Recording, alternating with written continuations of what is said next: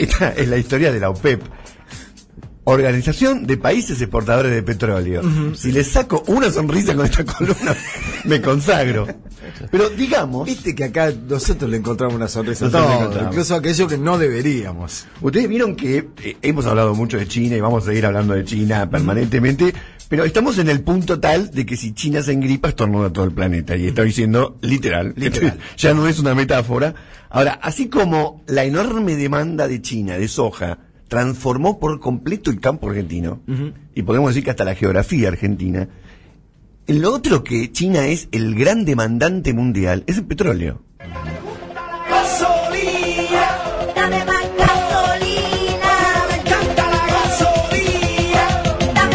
Había pedido este tema. Me había olvidado. Los bailes del otro lado, le digo, lo voy a filmar, eh, después lo voy a escrachar a ustedes. El año pasado China equiparó en consumo petrolero a Estados Unidos. Por lo tanto ya es primer consumidor mundial. La diferencia es que Estados Unidos es el primer productor mundial de petróleo, China es el cuarto.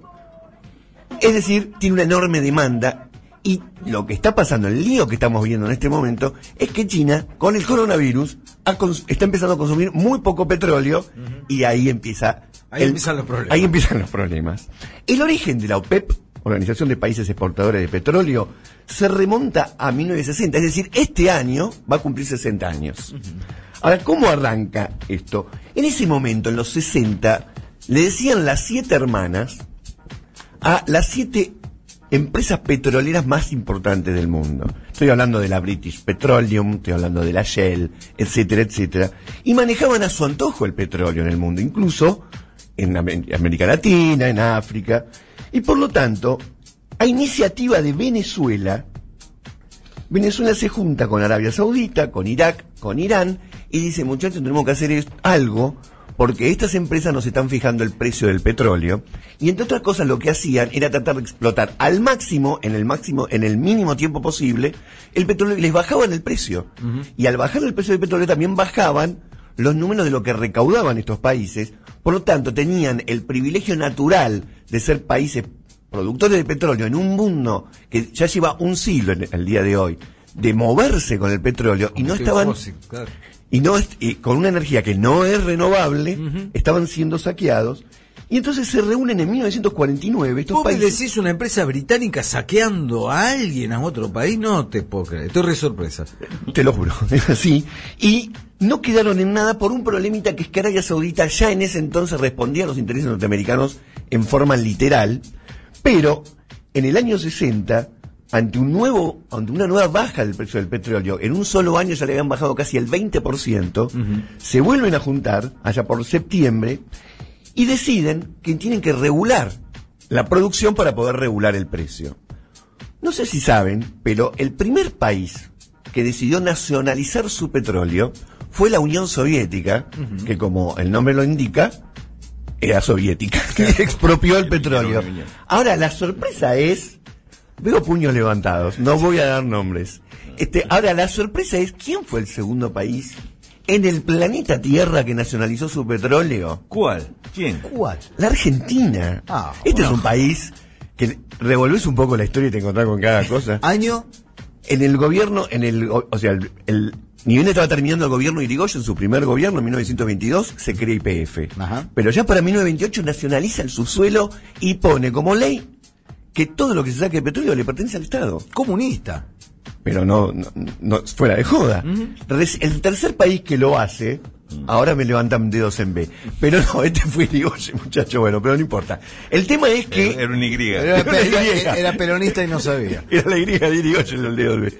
Ahora, el tercer país que hace una medida como esta es México en 1938. Claro. Ah. Es decir, pasaron casi 10 años. La Argentina era absolutamente vanguardista en eso y como casi todas las cosas en las que fuimos vanguardia, después nos quedamos en la cola. Pagó el precio, pagó el precio, la vanguardia es así. Pero los países petroleros en 1960 empiezan a pensar que es una muy buena idea nacionalizar su petróleo.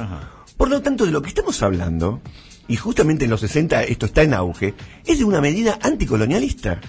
Los países poseedores de petróleo están diciendo, tratemos de tener soberanía sobre nuestro propio petróleo porque es, iba a decir, una mina de oro, no, es una mina de petróleo Claro. y las medidas que empiezan a tomar son tímidas. Entre la década del 60 y el 70 apenas se animan a algunas regulaciones, pero todo cambió en el 70 cuando empiezan a haber crisis del petróleo.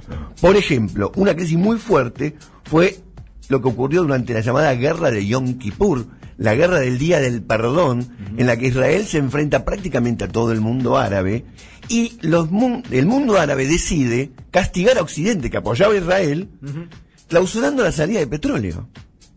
Esto generó una crisis mundial. Ya en esa época se empezó a decir, no podemos depender así de los, de los países árabes y empezaron a pensar en energías alternativas.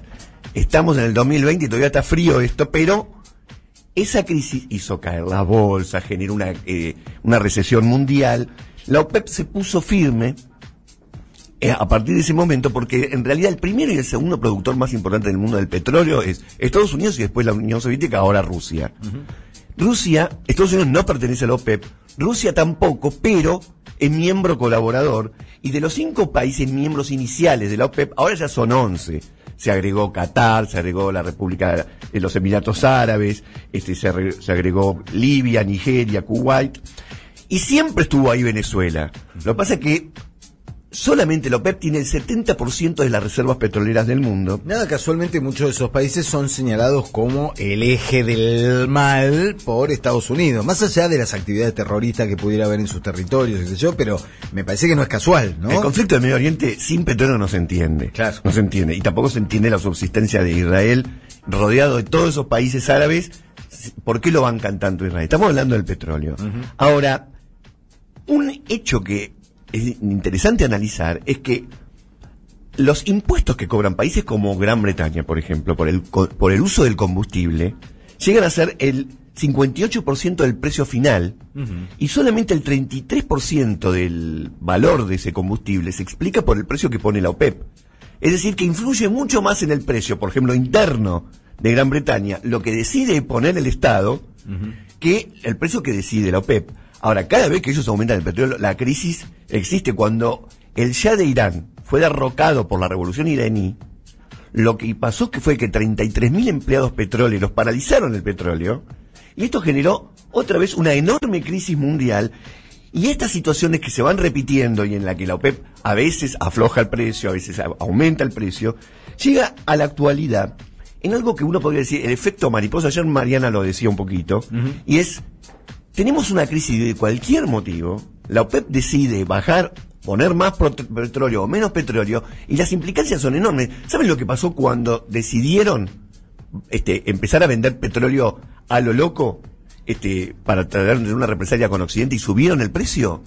Lo que pasó es que se llenaron de dólares, los llamados petrodólares, de fines de la década del 70, generaron no solamente que los países árabes se llenaron de dólares, sino que empezaron a prestar esa plata a muy baja tasa de interés, y los países de Latinoamérica y el tercer mundo en general son los que se endeudaron. Claro. El origen de la primera fase de deuda externa argentina está ligada a los petrodólares que al principio nos lo daban a muy bajo interés y cuando empezó a subir ese interés fue que no se lo pudo pagar. Hay una interconexión de todos los problemas que es formidable. Hoy en día, hoy en día para ir terminando, Shell anunció hace muy poco que va a invertir cerca de 2 mil millones de dólares en nuevas energías. ¿Esto qué quiere decir? Que están pensando la, eh, la British Petroleum, Shell y las empresas norteamericanas están empezando a pensar seriamente en que tienen que invertir para convertirse en los reyes de la energía eléctrica.